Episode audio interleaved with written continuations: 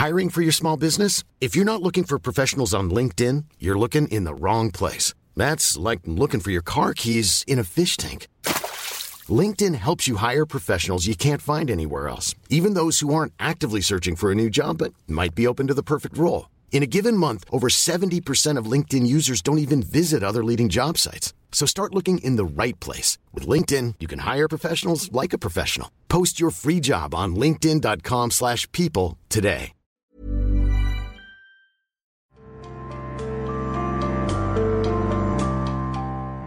Por primera vez, un ser humano posó su huella en ese gran astro que ha alimentado el imaginario popular, ya fuera en la literatura, en la poesía o en el cine.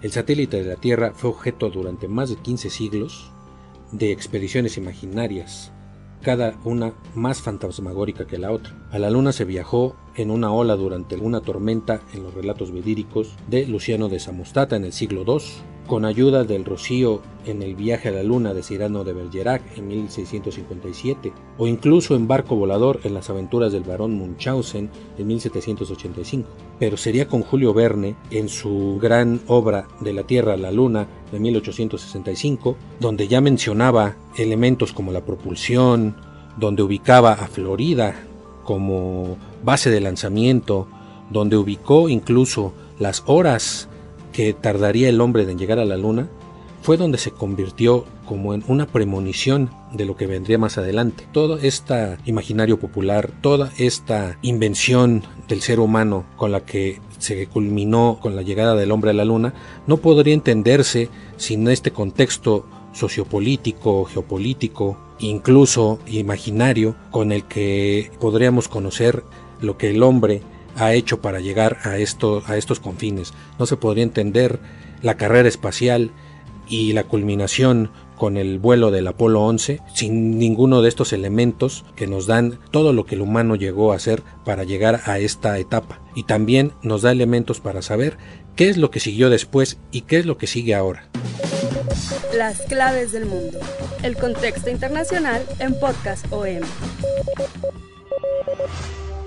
Bienvenidos, eh, público de este cuarto podcast, hecho por la sección de Mundo del Sol de México. En esta ocasión no me acompaña mi coeditor Jair Soto, porque está de vacaciones. Este podcast no trata de nada de misterio, pero aunque sí vamos a hablar de algunas cuestiones como de teorías de la conspiración, fake news, de lo que se ha hablado y que encontramos por todos lados. Desde el momento en que llegó el Apolo 11 a la Luna hasta la fecha, no han parado las teorías, de la conspiración que hablan de que eso nunca existió. Uh, Neil, this is Houston, loud and clear. Break, break, Buzz, this is Houston, uh, radio check and verify TV circuit breaker in.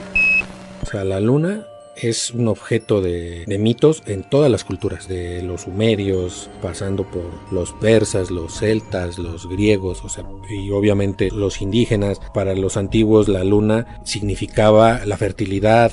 Roger, twink, tranquility, we copy you on the ground. You got a bunch of guys about to turn blue. We're breathing again. Thanks a lot.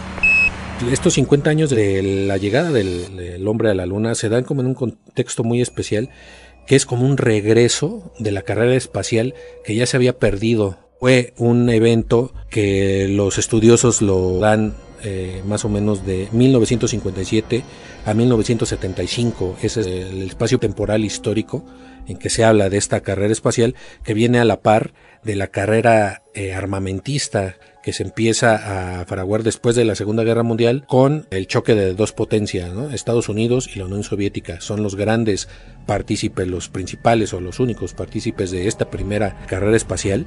Aunque hay, hay quienes dicen que la carrera espacial terminó con la llegada del hombre a la Luna. Ahí dijeron, Estados Unidos ganó algunos no lo consideran así, yo no lo considero así. Hay este, hay diferentes eh, etapas en esta carrera lunar, pero como decía en un principio, no podemos entender este, este contexto, esta llegada del hombre a la luna, sin entender pues los primeros avances que se dan, por ejemplo, en la fabricación de cohetes, que desde el siglo XIX ya había científicos que estaban trabajando en estos cohetes. Esta, esta imagen icónica de, de George Méliès en su película de, del viaje a la, a la luna con este cohete pegándole al ojo derecho ¿no? de la luna O sea, desde ahí se alimenta, la ficción se alimenta de la realidad y la realidad de la ficción. Esta obra de Verne de, de la Tierra a la Luna, pues es un poco esa, como esa lucha también de, del hombre, que, los medios que tiene para llegar al espacio, es lo que se empieza a ver. Y hay diferentes científicos, paradójicamente no son ni los estadounidenses ni los soviéticos los que hacen los primeros grandes avances en, esta tecnología de cohetes, sino son los alemanes y, después los nazis, ¿no? Son los primeros que, que desarrollan esta tecnología de cohetes ya eh, durante la Segunda Guerra Mundial. Esto es importantísimo para el inicio de la carrera espacial. Esta idea que tienen estos países de explorar el espacio exterior y sobre todo después de este desarrollo de cohetes la idea es pues cómo ponemos un satélite artificial en el espacio, ya es esta idea de propaganda contra propaganda, ¿no? De ver quién llega primero al espacio, luego quién llega a la luna. Una carrera eh, tecnológica, pero también política, ¿no? Es de propaganda, estamos en el contexto de la Guerra Fría. Después de la, de la Segunda Guerra Mundial, el digamos el arranque eh, pues todos los, historiadores lo ponen en el 4 de octubre de 1957 que es cuando los rusos eh, lanzan el Sputnik 1. Ese es el primer paso que dan y los soviéticos son los que dan ese primer paso después de haber visto los estragos de la bomba de Hiroshima y Nagasaki. Pues el peligro nuclear está ahí, ¿no? Eh, después de la también la crisis de los misiles que hay en Cuba en 1962 o sea hay un realmente una psicosis mundial por esta cuestión de, de la bomba atómica y el saber en Estados Unidos que los soviéticos fueron los primeros que ponen este pues, un satélite artificial en el espacio, pues causa una sensación de miedo. Esto da pauta a que un cohete tiene esa capacidad de llegar al espacio. Puede también cargar una bomba atómica. Es cuando Estados Unidos se propone competir con, con los soviéticos, ¿no? Y ahí la carrera avanza y empiezan a meterle unas sumas de dinero grandes. Este desarrollo tecnológico precisamente aplica a los misiles balísticos intercontinentales, pero el Apolo 11 no hubiera existido precisamente sin este miedo a, a la Unión Soviética. En todos los aspectos la Unión Soviética iba ganando. Fue el primero que puso un satélite en el espacio, el Sputnik 1. Fue el primero que envió un, ser viviente al espacio con la, esta eh, Laika. Fue el primero, los soviéticos, que pusieron el primer ser humano en órbita con Yuri Gagarin, que también Yuri Gagarin es un héroe y sigue siendo. y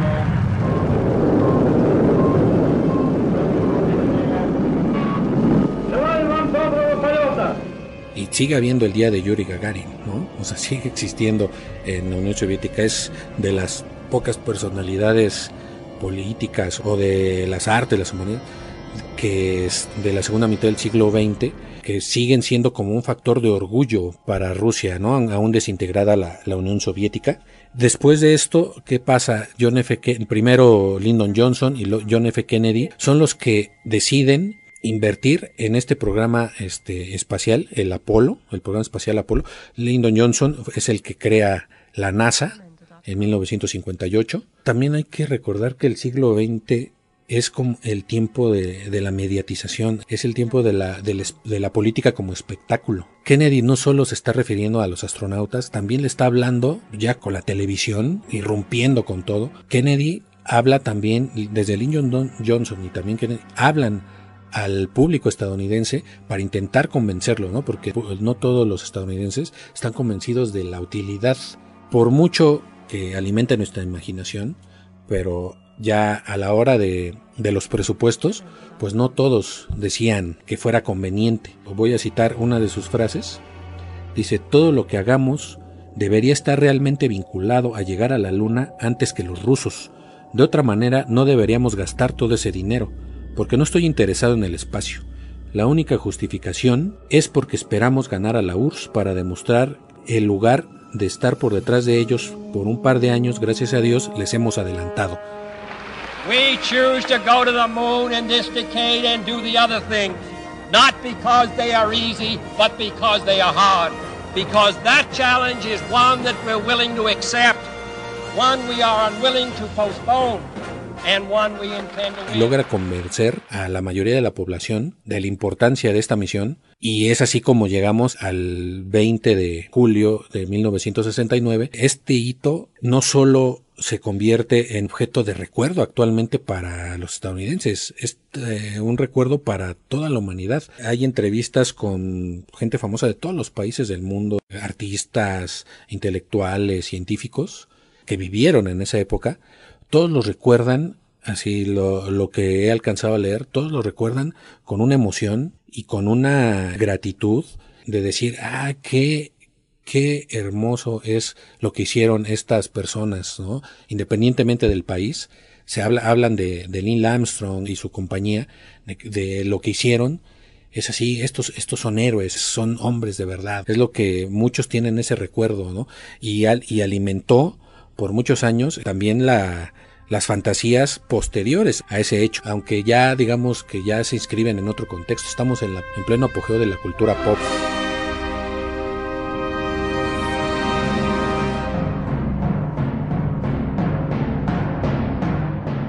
Lo que pasa después es como un, declive. Todavía siguió un poco la competencia para lanzar más satélites, para llevar más hombres al espacio. Hay quienes marcan el fin de esta carrera espacial en 1975, quienes lo, hacen así, por el hecho de que ya en este año hacen proyectos conjuntos. Estados Unidos y la Unión Soviética. En ese año se lleva la primera operación de acoplamiento de dos naves, de, del Apolo y del Soyuz soviético, entonces, pues también, digamos, en la mentalidad de la, de la gente, pues es bueno, pues ya no, como que ya no tiene mucho sentido esta carrera espacial, ¿no? Ya, ya como que empieza un poco a perder interés. O sea, la cultura popular siempre ha estado, ¿no? Siempre ha estado presente.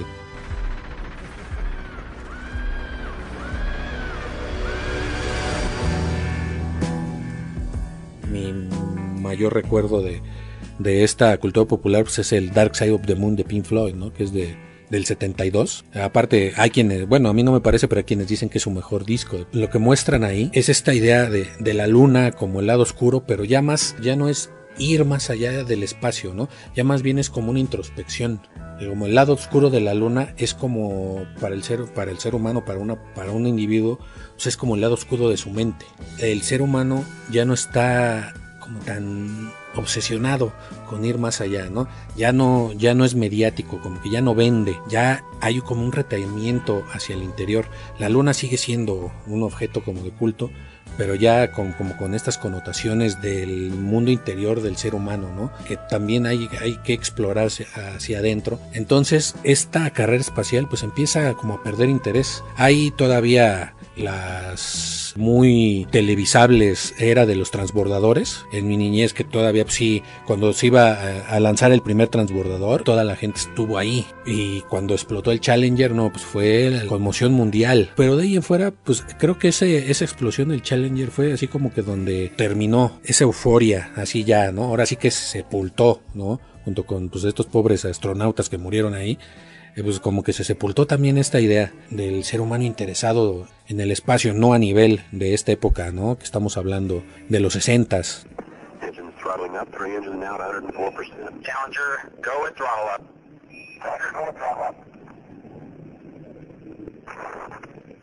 Si ahorita nos damos una vuelta por internet, hay miles y miles de videos, de textos que niegan que, el, que el, hombre haya pisado la luna, igual, y científicos han refutado uno por uno, pero los principales, pues, este, los principales argumentos, ¿no? Así los más, las teorías del complot, este, habla desde que las anomalías detectadas en las fotos, ¿no? Por ejemplo, la bandera estadounidense ondeando, si casi no hay oxígeno, no hay aire. Otra que es que no hay una huella física, de que el, cuando el Apolo aterriza, pues se supone que tiene que dejar como un, un agujero. Y dicen, no existe ese cráter, ahí se ve, no está. Otro que a mí me da mucha risa, la verdad, es, hay una, eh, todos recordamos la imagen de la huella, ¿no? De Neil Armstrong, su bota espacial con, con las rayas, ¿no? De, de, de la suela de su bota. Y por ahí hay algunas fotos donde regresa del espacio y hay quien en, este, levante el pie o está sentado, no sé, algo así, y ven o, o, intentan ver que la suela de su bota es lisa. Entonces dicen, no, pero si su bota es lisa, ¿cómo puedo dejar la huella rayada, no? En algún momento yo, yo me quedé hace muchos años, decía, sí es cierto, ¿no? O sea, tal vez cuando creía más en las teorías de la conspiración. Me gusta mucho porque me divierten mucho. A mí la que más me gusta porque ha dado para muchas películas de ciencia ficción es esta de en el, la famosa área 51 en Roswell, en el desierto de Nuevo México, que hay unos grandes bodegas y dicen que ahí se grabó todo, ahí se hizo todo el set, ahí se grabó toda la el alunizaje y todo eso. De, uh, de hecho ahí se repiten mucho una, todo está en la luna que está describiendo lo que está viendo y que dice, ah, eh, se parece mucho al desierto estadounidense, al desierto de Nuevo México. Todos, ahí está, está, está en Roswell, ¿no? Ahí. De hecho, ahorita estaba viendo una nota de que hay un grupo de gente que quiere tomarlo, quiere tomar el área 51 de Roswell, ¿no? Donde tienen ahí un, un ser extraterrestre, ¿no? Que lo han estudiado por años, ¿no? Está, bueno, a mí me, o sea, da para mucho, ¿no? Da para mucho desde el punto de vista de, de la ciencia ficción, del entretenimiento, como hecho que niega este hito tan importante, pues sí tiene sus consecuencias porque, por ejemplo, en ese año, en 1969, solo 5% de los estadounidenses dudaban de que el hombre había llegado a la luna. En este momento, pues en parte creo que también tiene que ver por las redes sociales, que todo está en alcance de Internet. Más del 30% de los estadounidenses dudan que no es cualquier cosa el 30%. Dudan de que realmente la, el hombre haya llegado a la luna, ¿no? Yo lo asocio como a una erosión de las instituciones, de la confianza en, la, en los políticos, en la confianza en las instituciones. Creo que eso para mí es un poco eso, ¿no? En la actualidad, pues, digamos, ¿cuál es el, la teoría de la conspiración o la fake news, como ahora se le dice? Pues la más reciente sobre todo eso, el, este movimiento de los terraplanistas. Cada vez hay más adeptos a esta teoría, ¿no? Y obviamente, pues es parte de, de, sus, este, de sus argumentos, de, de los terraplanistas, de por qué el hombre no, este, no ha llegado a la luna, pues es precisamente por estas imágenes donde se ve la luna, donde se ve desde el espacio exterior la Tierra, ¿no? Como una esfera. Pues ellos dicen, esto también es, es falso, ¿no? O sea, no me puedo, yo trato como de imaginar qué pensará un terraplanista. Hasta dónde, hasta dónde para ellos está la, la orilla del mundo. Es un fenómeno muy extraño, pero es muy contemporáneo y es un fenómeno en crecimiento, una especie de regresión cultural tal vez. Más allá de, de todas estas teorías y contrateorías de la conspiración, pues el hecho de que científicamente toda esta revolución tecnológica que significó la carrera espacial ha dado pie a avances científicos. Con toda esta, hay quienes llaman esta nueva este, o esta segunda guerra fría, también hay como una segunda carrera espacial. Es una segunda carrera espacial, aunque ahora con, con más actores y con diferentes motivaciones. En algunas parecidas, pero también hay en otras hay muchas diferencias. Hay una nueva ambición de la humanidad por la conquista del espacio. Una diferencia con la primera carrera espacial es que no era una carrera territorial, no estaban buscando conquistar pedazos del espacio. Ahorita pareciera que sí. Las principales potencias que están involucradas, obviamente Estados Unidos, Rusia siempre va a estar este, ahí, pero el tercer jugador, que es el que despierta muchas suspicacias a Estados Unidos, es China. Entonces se convirtió en el tercer jugador de esta carrera espacial, que ha hecho incluso que el Pentágono te alerte al gobierno de Estados Unidos sobre el peligro que representa que China se adelante a Estados Unidos en esta carrera espacial. Lo que pensaban en esta primera carrera espacial, ahora lo están pensando por la cuestión también de las telecomunicaciones, de la cuestión de los satélites de espionaje. En ese aspecto no ha cambiado. Pero también hay un segundo factor muy importante. Ya se está buscando establecer como colonias en la Luna, pero como punta de lanza ya la Luna no es el objetivo. Ahora el nuevo objetivo es Marte. Y se está buscando la Luna que sea como una punta de lanza establecer bases militares en la Luna para llegar a Marte. De hecho, hace poco China acaba de conquistar el lado oscuro de la Luna, pero en realidad pues China llegó a donde pues tal vez no les había interesado hasta, la, hasta el momento a los rusos, a los, a los estadounidenses. China dijo, ah, pues yo voy a llegar a ese lugar por motivos de investigación, porque están este, explorando el material lunar que se dice que es rico en cierto material que podría ser generador de uranio, que podría dar pie a energía duradera. O sea, hay, hay motivaciones realmente científicas importantes, pero pues también tiene eh, motivaciones políticas y de propaganda. Esta tecnología que se ha estado haciendo, pues también tiene fines bélicos. El último estertor de esa primera carrera espacial precisamente fue Ronald Reagan y su Guerra de las Galaxias. La idea de Ronald Reagan, allá en, los ochentas, era crear un sistema de defensa antimisiles en el espacio o sea, que detectara cuando pues, la Unión Soviética, sobre todo en ese momento todavía, eh, buscara atacar a Estados Unidos, ellos desde el espacio podrían enviar misiles a contrarrestarlos. Obviamente esto quedó en el papel, sobre todo por cuestiones económicas y de tecnología que todavía, a pesar de que ya eran los 80 no daba para eso, pero se quedó también en el imaginario, ¿no? Y sobre todo, y usando esa analogía con con la película que estaba de moda en esa época de la Guerra de las Galaxias. Entonces fue así también como que el último jalón. Ahora en esta segunda carrera espacial también hay otro factor importante, además de, estos, de este nuevo actor que es China, de esta nueva preocupación para Occidente, pues que también eh, está Europa, está proyectando enviar un humano a la Luna en 2025-2026, está Australia, está este Japón, incluso está la India, que también Israel hace un mes aproximadamente intentó llevar primera cápsula y pues fue un fracaso, pero pues también ahí está Israel intentando. Ahorita es, hay como una renovación de esta carrera, pero pues tiene mucho que ver con esta segunda escalada de tensión mundial, esta segunda nueva guerra fría. El otro aspecto de que no involucra solo a países, sino que involucra empresas. Ya esta nueva carrera espacial es una guerra también comercial o es una o es una búsqueda del espacio por intereses comerciales y donde ya interviene la iniciativa privada. Ya no es una ya no es una este una iniciativa de países de gobiernos es una iniciativa de empresas. Y las más importantes pues es este SpaceX de Elon Musk está Blue Origin de Jeff Bezos que acaba de presentar hace unos unos dos meses, su cápsula lunar, la presentó como mi platillo Jeff Bezos. Estos de hombres multimillonarios, pues eh, están invirtiendo en tecnología, están invirtiendo con su propio dinero en tecnología, pero obviamente también eh, buscan vender a gobiernos. Estados Unidos, la NASA, ellos por sí ya casi no invierten. Aunque Estados Unidos, ahora con Donald Trump, eh, Donald Trump le aumentó de 22 mil millones de dólares a 25 mil eh, el presupuesto de la NASA fue una, un incremento fabuloso por el, su anuncio con bombo y platillo de la creación del ejército del espacio, que cuando la primera vez que lo escuché, pues me pareció ridículo.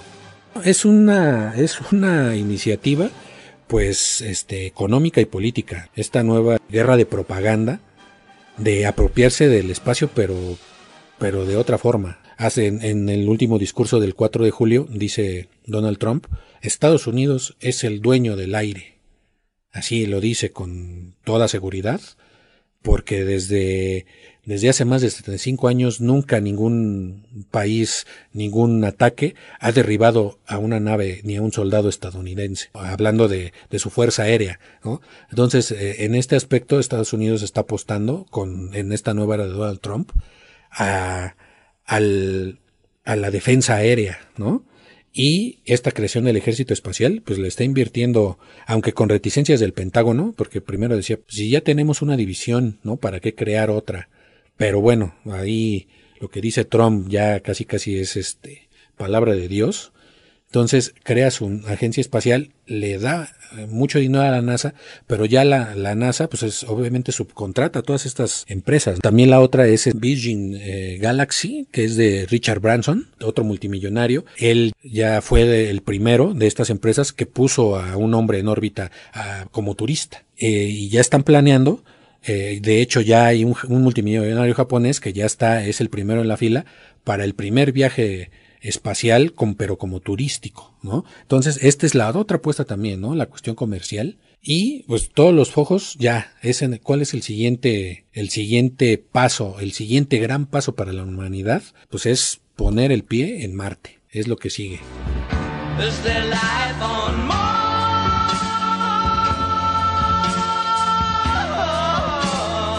Los motivos comerciales tienen que ver también con la venta de tecnología para abastecer a la industria militar. La industria militar pues, es de las grandes generadoras de movedoras de la economía mundial. Esta es la es la nueva etapa en la que nos encontramos, ¿no? Con nuevos actores, con nuevas inquietudes, con nuevos horizontes, digamos diferentes puntos de vista, pero el hito que significó la llegada del de, hombre a la luna es lo que ahorita pues como que vuelve a, acaparar la, pues, la imaginación de la gente. Ahorita, aunque sea como por nostalgia, pero a nosotros pues nos lleva a ver todas estas consecuencias. A los 50 años de estas primeras imágenes que prácticamente tuvieron a la humanidad con los ojos en la luna, el interés ahora parece centrarse en las grandes riquezas naturales que posee la luna, como hay un, hay un elemento que se llama helio 3, que es el combustible para la fusión nuclear, que esto podría resolver la demanda mundial energética y pues la atracción turística que sería la luna, obviamente para unas cuantas personas, pero esto pues, también revive el interés hasta mediático, de otra vez tenernos ahí como, como nuestros abuelos, ¿no? Hace 50 años pegados a la tele viendo a, a unos hombres pues, hacer historia.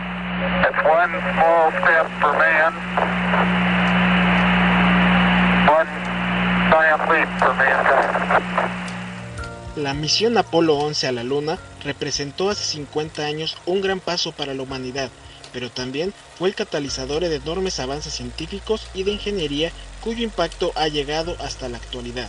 Estados Unidos gastó aproximadamente 150 mil millones de dólares al precio de hoy en sus primeros tres programas espaciales. Hasta la década de 1960, las computadoras eran máquinas gigantes, formadas por miles de tubos de vacío sedientos de energía. Todo cambió con el advenimiento de la llamada computación de estado sólido y los transistores que hicieron posible miniaturizar la tecnología para adaptarla a una nave espacial. Un proceso químico desarrollado por la NASA para eliminar desechos tóxicos en misiones espaciales largas y otro para desalinizar el agua salada condujo a un sistema de diálisis que eliminó la necesidad de un suministro continuo de agua y dio a los pacientes una mayor libertad.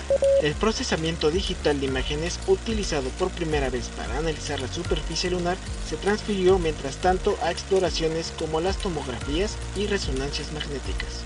El material de las botas lunares desarrollado por la NASA también ha sido implementado en zapatos deportivos para mejorar la absorción de impacto y resistencia. Según una edición de 1991 de la revista Spin-off de la NASA, Al Gross, un ingeniero de programa Apolo, mejoró el calzado deportivo para eliminar la pérdida de amortiguación causada por el peso corporal.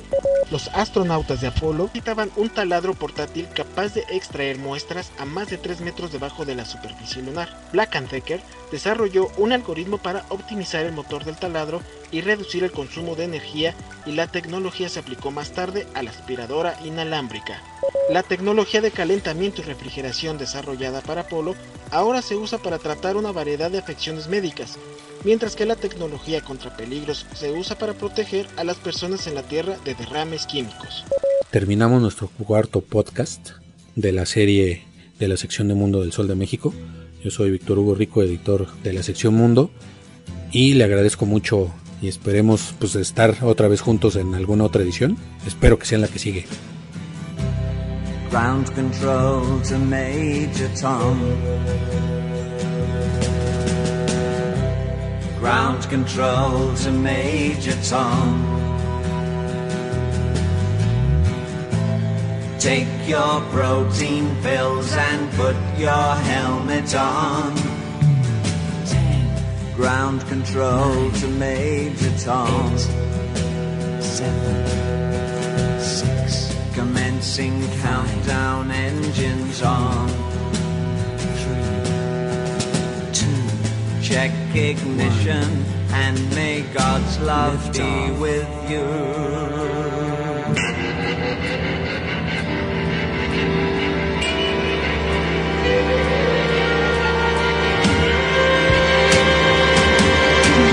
This is ground control to Major Tom. You've really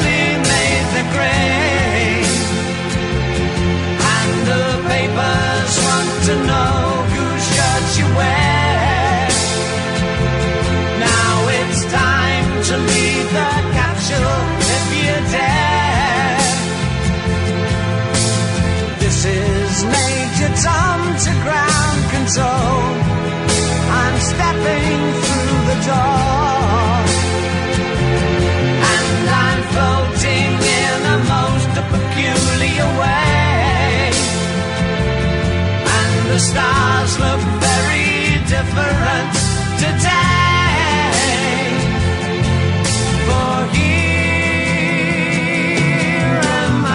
I in a tin can.